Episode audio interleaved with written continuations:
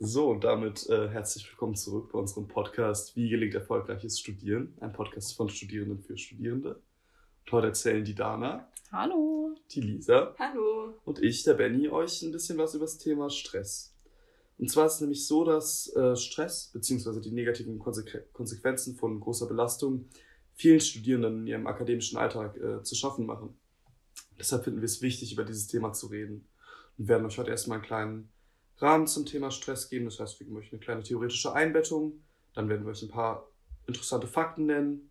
Und wir werden darauf eingehen, was sind überhaupt Quellen von Stress? Also was sind die Faktoren, die im Studium den größten Stress auslösen? Wir wollen uns vor allem darauf konzentrieren, wie man dann mit diesem Stress umgeht. Das heißt, äh, was sind gute Strategien zur Stressbewältigung und was sind überhaupt Ressourcen und Möglichkeiten, die ich selbst habe, um mit Stress umzugehen. Also was kann ich persönlich tun, um ein Stresserleben im Studium zu verringern. Ja, und ich würde sagen, da fangen wir auch mal direkt an. Ja, äh, und wir fangen mit einem äh, unerfreulichen Fakt an. Und zwar habe ich in einer Studie herausgefunden, dass rund 25 Prozent der 1,8 Millionen Studierenden ihre Hochschule ohne einen Abschluss verlassen. Ähm, und die häufigsten Probleme stellen dabei ein mangelndes Selbstwertgefühl, Ängste, depressive Verstimmungen und Arbeitsstörungen dar, was alles Anzeichen für eine unzureichende Stressbewältigung sind. Aber dazu kommen wir gleich noch. Und ähm, was ist denn Stress eigentlich überhaupt? Genau, das ist vielleicht ganz gut, eine Definition von Hans Sale zu nehmen.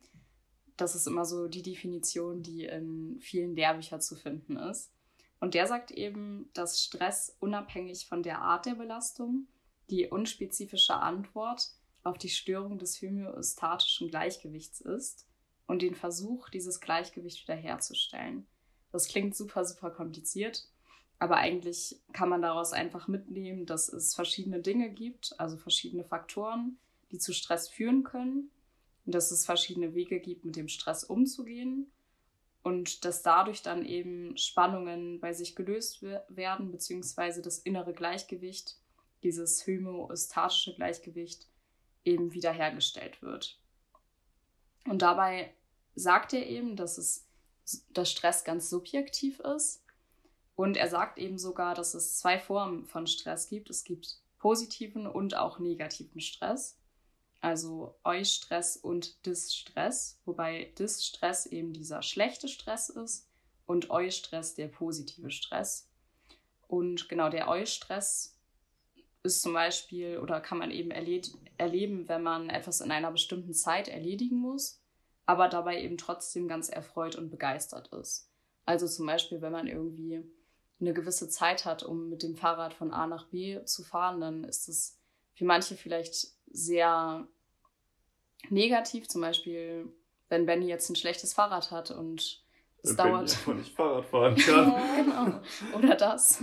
Dann ist es was, was bei dir vielleicht sehr viele negative Gefühle auslöst. Und Lisa, die ein Rennrad hat, vielleicht kommt ganz schnell von A nach B und sie freut sich total darüber und erlebt dadurch dann eben diesen positiven Stress. Genau, und das ist eben ganz wichtig, dass man sich das immer wieder ins Gedächtnis ruft, dass es eben, das ist derselbe Faktor, bei uns jetzt bei unserem Beispiel das Fahrradfahren, entweder positiv oder negativ erlebt werden kann. Genau. Und dann ist es eben auch noch wichtig, wie wir diesen Faktor uns erklären, wie der entstanden ist. Also zum Beispiel ähm, wurde uns von außen gesagt, dass wir jetzt irgendwie mit dem Fahrrad irgendwo hinfahren müssen und wir sollen auf jeden Fall das Fahrrad mitnehmen.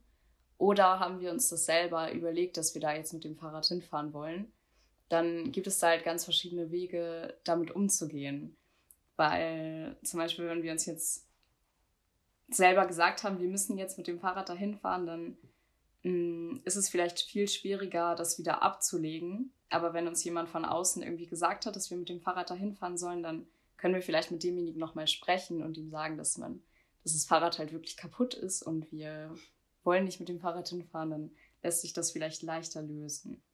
Also hat das auch was mit der Ursachenzuschreibung von Stress zu tun, wie schlimm wir das letzten Endes wahrnehmen? Genau, es hat so ein bisschen damit zu tun, ob wir das selbst setzen. Das heißt, es gehört irgendwie, es könnte unseren Selbstwert verletzen, also mhm. was wir über uns selbst denken, wenn wir uns etwas selbst aufgesetztes doch nicht mehr machen mhm. wollen und streichen, dann könnte das vielleicht irgendwie ein bisschen negativer sich auf uns auswirken. Hm, interessant.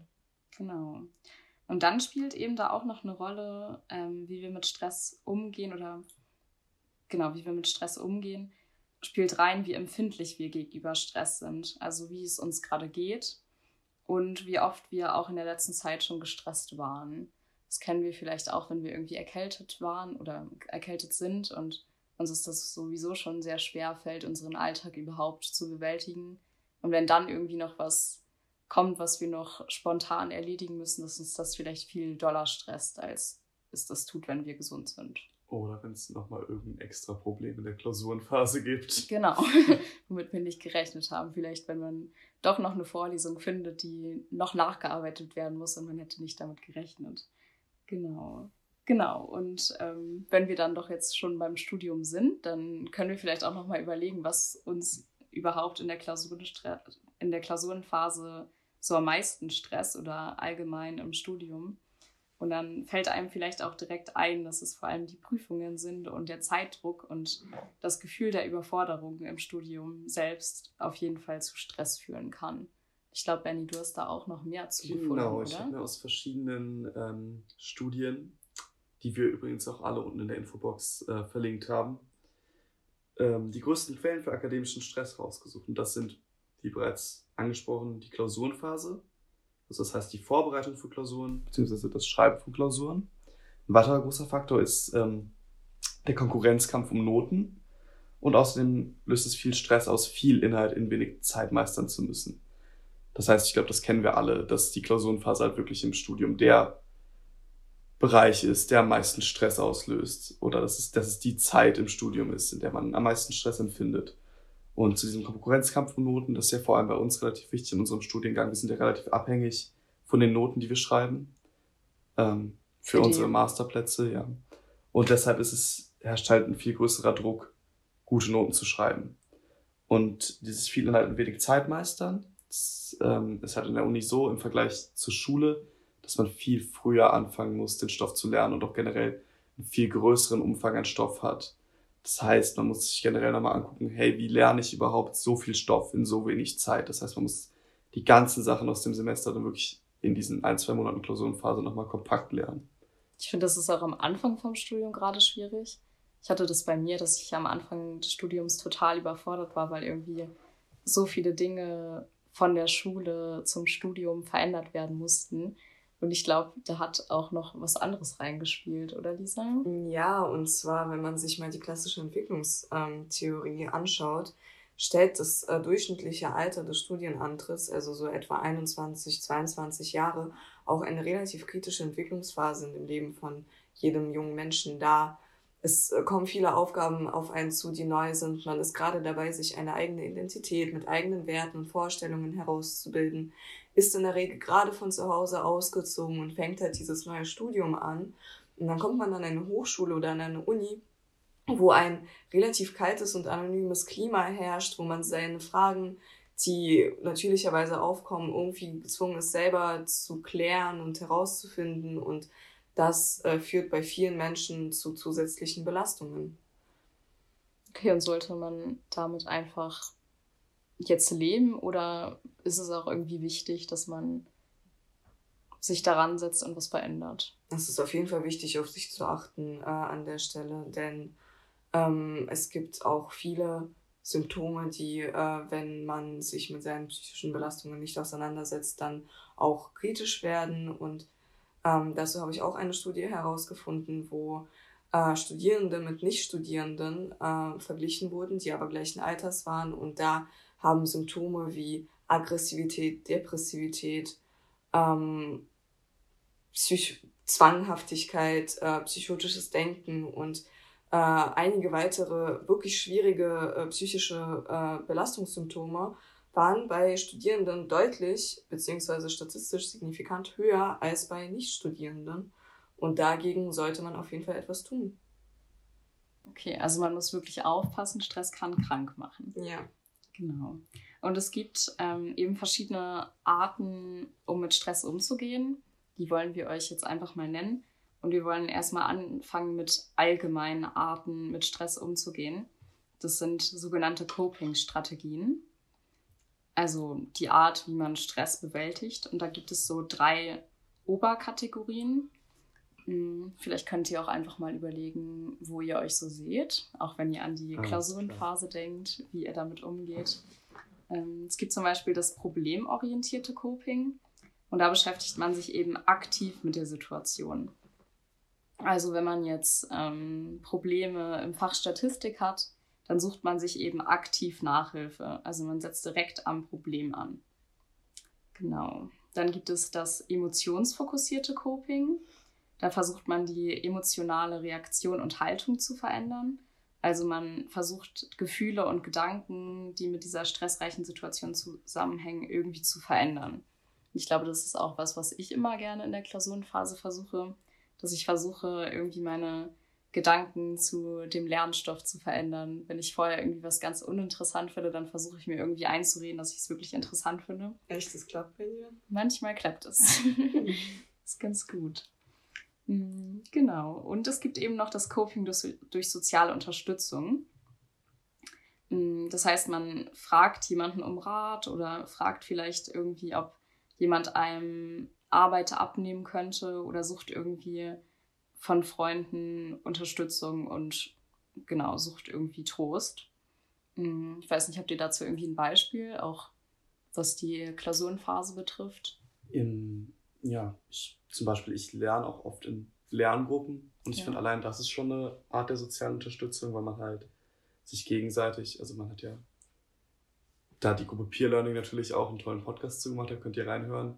Man hat ja beim Lernen mit Freunden ähm, oder Kommilitonen haben ja alle dasselbe Ziel und können sich gegenseitig aushelfen, wenn es Probleme gibt oder wenn es irgendwelche Ängste in Bezug auf die Klausuren oder sonst was gibt. Deswegen finde ich, ist das eine, auch eine super Art von Coping. Zumindest bei mir klappt das auch ganz gut. Ja, bei mir klappt das auch super. Manchmal teilen meine äh, Freundin und ich uns auch die Arbeit und äh, bearbeiten verschiedene Themen gleichzeitig, damit wir letzten Endes unsere ähm, Informationen auch zusammenfügen können und jeder hat sozusagen nur ein Drittel ausgearbeitet, kann aber mit dem Gesamtpaket dann lernen und es spart einem auch immens viel Zeit und Energie und man kriegt nochmal Einblicke in die Denk- und Lernmuster von anderen. Aber auch einfach abends ein Bierchen trinken gehen, nachdem man den ganzen Tag in der Bib gechillt hat, ist ja auch ähm, eine Art von äh, Stressbewältigung. Obwohl sich die Frage stellt, ob ein Bierchen trinken da so eine gute Idee ist. Genau, ich habe Vorsicht zu genießen. genau. Es waren nämlich gerade drei relativ ähm, gute Coping-Strategien. Es gibt aber auch noch das vermeidende Coping-Verhalten. Ähm, das wäre zum Beispiel sowas, dass wenn man irgendwie viel zu spät mit dem Lernen dran ist und eigentlich sollte man sich dran setzen, aber stattdessen geht man einfach feiern und versucht diesen Lernstress irgendwie zu vergessen und betrinkt sich. Ja, kennt man leider auch. Und dazu gibt es auch eine gute äh, Studie, die wurde im Rahmen einer Bachelorarbeit durchgeführt. Und da wurden Studenten befragt und es wurde eben herausgefunden, dass es einen positiven Zusammenhang zwischen Stress und Coping durch Alkohol gibt. Das heißt, wenn man, ähm, je mehr man eben sich versucht, mit Alkohol abzulenken, desto höher wird aber auch der Stress. Also es ist nicht gut, irgendwie statt Lernen einfach die ganze Zeit feiern zu gehen, weil sich dadurch der Stress nicht reduziert. Vielleicht reduziert er sich in dem Moment, aber er wird danach dann viel, viel mehr und man ist dann vielleicht noch überforderter. Ja, am nächsten Tag ist dann auch alles noch viel schlimmer. Also das kenne ich ja zum Beispiel auch von mir. Wenn ich keine Lust habe, für eine Klausur zu lernen, dann gehe ich feiern, dann geht es mir am nächsten Tag sowohl körperlich als auch seelisch noch deutlich schlechter als davor. Und dann stellt sich die Frage, war es das überhaupt wert? Total, man schmeißt immer zwei Tage weg auf jeden mhm. Fall. Also halten wir fest, so ist, auch wenn es sehr verlockend ist, feiern zu gehen ja. in der Klausurenphase oder irgendwas trinken zu gehen, vielleicht dann noch warten, bis man die Klausur hinter sich hat. Aber was die Studie eben auch noch gezeigt hat, ist auf jeden Fall emotionsfokussiertes, problemorientiertes und auch Coping durch soziale Unterstützung auf jeden Fall gut sind.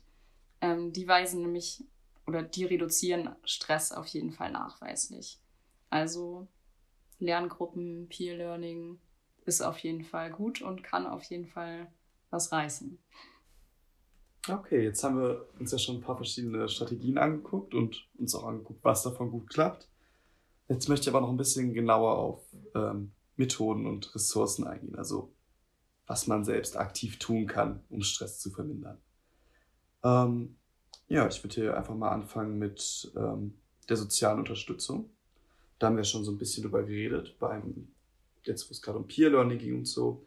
Und zwar ist es so, dass es ähm, halt wichtig ist, über möglichen empfundenen Stress halt auch mit Freunden oder Kommilitonen zu sprechen. Und das ist halt, das kann vor allem neue Perspektiven und Blickwinkel aufzeigen, die halt dabei helfen, eine positive Neubewertung, also in der Psychologie nennen wir das ein positives Reappraisal von einer Situation zu fördern. Ähm, das macht halt einem klar, dass, dass die Situation halt auch veränderbar ist und dass man selbst auch wirklich aktiv was dagegen tun kann oder die Möglichkeit hat, diese Situation zu verändern und den Stress zu vermindern. Ähm, ja, außerdem haben einige Studien gezeigt, dass äh, soziale Unterstützung auch dabei hilft, mögliche äh, Sorgen über die Zukunft zu reduzieren. Und der Austausch mit äh, Kommilitonen ist halt auch total wichtig dafür zu erkennen, wie viel Arbeit man denn realistisch gesehen auch leisten kann, also was überhaupt machbar ist. Da gibt es natürlich individuelle Unterschiede, aber es hilft schon, so eine grobe Richtung zu erkennen. Also sich auch nicht total mit Arbeit zu überladen. Ich finde, das hilft dann auch total mit höheren Semestern zu sprechen Voll. und die zu fragen, irgendwie, wie lange hast du denn für die Klausur gelernt und sich dann irgendwie so ein ja, selber sowas zu entwickeln dadurch. Ja, das Ding ist, das unterscheidet sich ja auch von Klausur zu Klausur, wie viel ja. Lernaufwand man wirklich reinstecken muss. Ja. Und das ist manchmal schwer abzuschätzen. Aber manchmal erwartet man von sich auch teilweise echt unmögliche Dinge. Und dann tut es echt gut auch zu sehen, okay, nicht nur ich schaffe es nicht, 100 Seiten an einem Tag auswendig zu lernen, so keiner schafft es. Oder die aller, allerwenigsten. Dann fühlt man sich auch direkt schon besser. Ja, der zweite Punkt, den ich mir hier rausgesucht habe, ist das effektive Zeitmanagement. Hierzu werde ich nicht so viel sagen, weil es bereits eine äh, Podcast-Folge von unserem Podcast gibt, die sich damit ausführlich auseinandersetzt und das auch sehr gut beleuchtet. Ähm, ja, es lässt sich nur festhalten, effektives Zeitmanagement unterscheidet sich von Person zu Person. Es sieht immer unterschiedlich aus. Man kann manche nehmen machen genaue Timetables, To-Do-Listen und so weiter und so fort. Ähm, ja, aber man muss halt einfach für sich einen guten Weg finden, mit dem ganzen Lernstoff umzugehen. Und was ich auch noch sagen möchte an der Stelle, ich meine, das wird im Studium immer und immer wieder gesagt, fangt früh an zu lernen. Es ist wirklich lohnenswert, schon recht früh im Semester anzufangen, sich vielleicht kleine Zusammenfassungen oder sonst was zu schreiben, damit man später in der Klausurenphase nicht so einen unfassbaren Workload auf einmal hat. Das heißt, das ist auch eher so ein problemorientiertes Coping, oder? Ja, auf jeden Fall. Genau, dann haben wir jetzt ja auch schon was von ähm, Coping durch soziale Unterstützung von dir gehört. Mhm. Und ich hätte auch noch ein Beispiel für emotionsfokussiertes Coping. Und da habe ich nämlich eine Studie gefunden, die mit Medizinstudenten durchgeführt worden ist. Und die haben an einem freiwilligen Kurs teilgenommen, wo die in sieben beziehungsweise acht Sitzungen Yoga gemacht haben. Und die haben dann auch noch ihre Achtsamkeit trainiert und haben zu Hause dann auch noch Übungen gemacht und täglich Tagebuch geschrieben. Und das hat eben alles bei denen dazu geführt, dass bei denen Ängste reduziert worden sind und auch die psychische Belastung hat sich dadurch verringert. Also eben all die Sachen, die Lisa vorhin genannt hat, mhm. die irgendwie bei Studenten nachweislich mehr vorhanden sind als bei Nichtstudenten.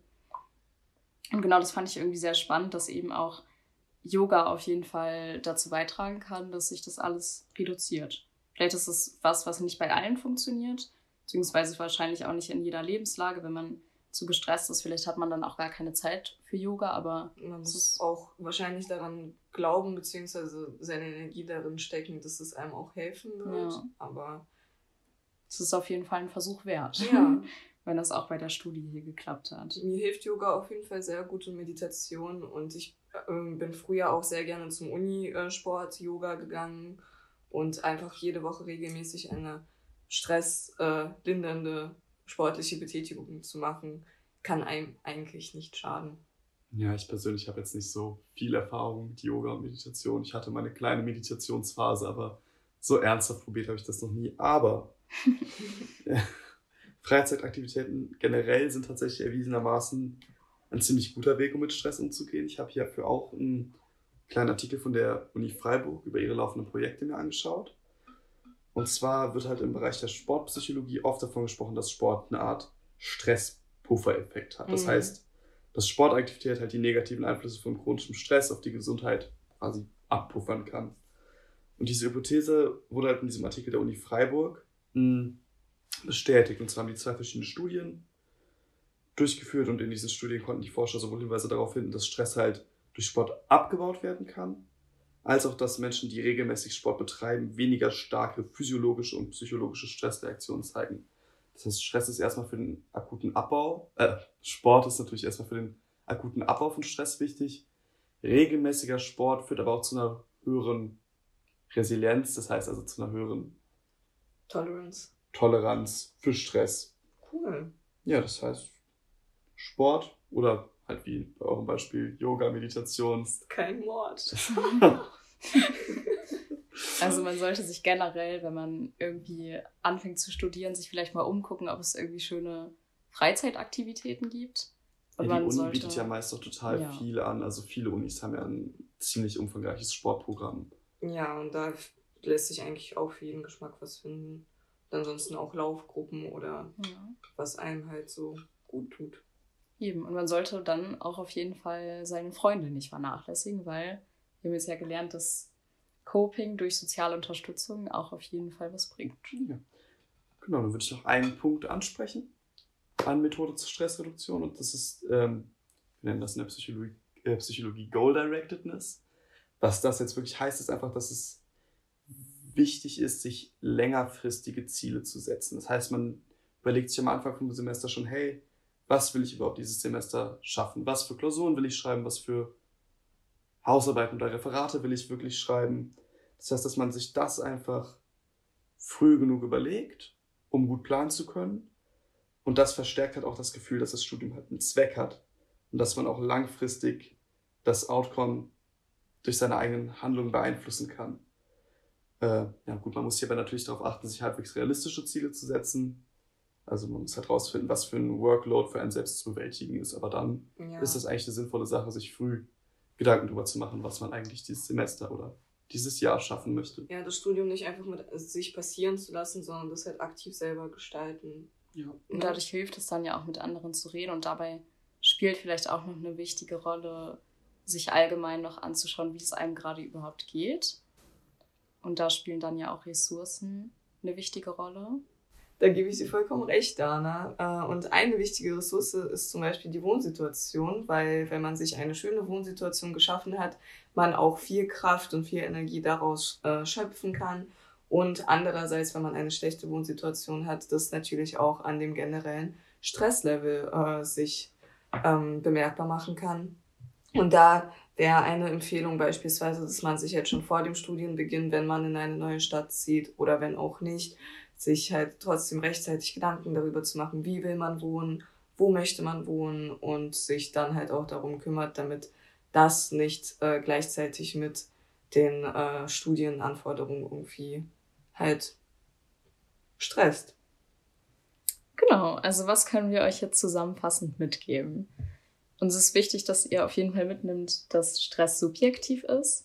Also wenn ein Freund oder eine Freundin von euch wirklich erst eine Woche vor der Klausur anfängt zu lernen und es dem vollkommen ausreicht und der trotzdem dabei entspannt bleibt, heißt es nicht, dass für euch dasselbe gilt. Schaut einfach, wie es euch geht, nimmt es wahr, das ist ganz wichtig. Nicht, dass ihr dann irgendwie am Ende total überfordert seid. Ähm, genau, achtet darauf. Was auch wichtig festzuhalten ist, ist, dass Stress was ganz Normales ist. Also ja. es- wir erleben alle mal mehr, mal weniger Stress im Studium. Macht euch keinen großen Kopf darum, so es gibt genug Möglichkeiten, damit umzugehen. Ihr schafft das. Genau, nehmt euch am Anfang des Studiums genug Zeit, um euch eine gute Wohnsituation zu suchen. Sucht euch Freunde, sucht euch Hobbys. Schaut einfach mal bei der Uni vorbei, was es da für Angebote gibt und dann sollte eigentlich alles relativ entspannt ablaufen. Dann wünschen wir euch ein erfolgreiches Studieren. Ganz Und- viel Spaß und, Und- haltet durch. Und auch viel Spaß mit der nächsten Podcast-Folge. Tschüssi. Macht's gut. Tschüss.